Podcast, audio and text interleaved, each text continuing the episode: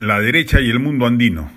Mientras la derecha o el centro no logren capitalizar una votación importante en las zonas andinas del país, es improbable que se, alcen con el triunfo electoral en el futuro, o si lo logran, probablemente sea con un nivel de contestación en esas zonas del país que prontamente generaría cuotas de ingobernabilidad.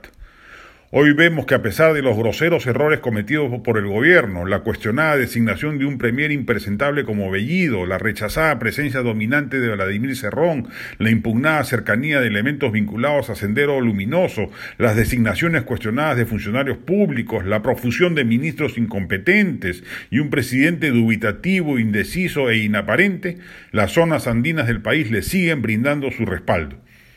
Según Ipsos, si bien en Lima desaprueba el gobierno el 62%, en el centro lo aprueba el 49% y en el sur el 57%. Según Datum, en Lima lo aprueba apenas el 29%, pero en el centro lo hace el 55% y en el sur el 58%. Datum pregunta también sobre la percepción de la capacidad de Castillo para gobernar. En Lima solo el 22% estima que está capacitado, en el centro lo cree el 45% y en el sur el 49%.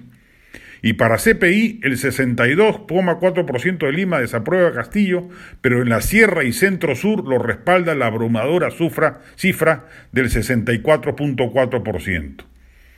Por cierto, Castillo no es que haya hecho nada en particular para conquistar tamaños niveles de aprobación en esas regiones del país, es la inercia del voto de la segunda vuelta, donde inclusive obtuvo cifras más altas de votación, el centro político de las zonas andinas parece haberse ido desprendiendo del respaldo al presidente, pero pesan también razones identitarias que la derecha parece incapaz de responder o contestar.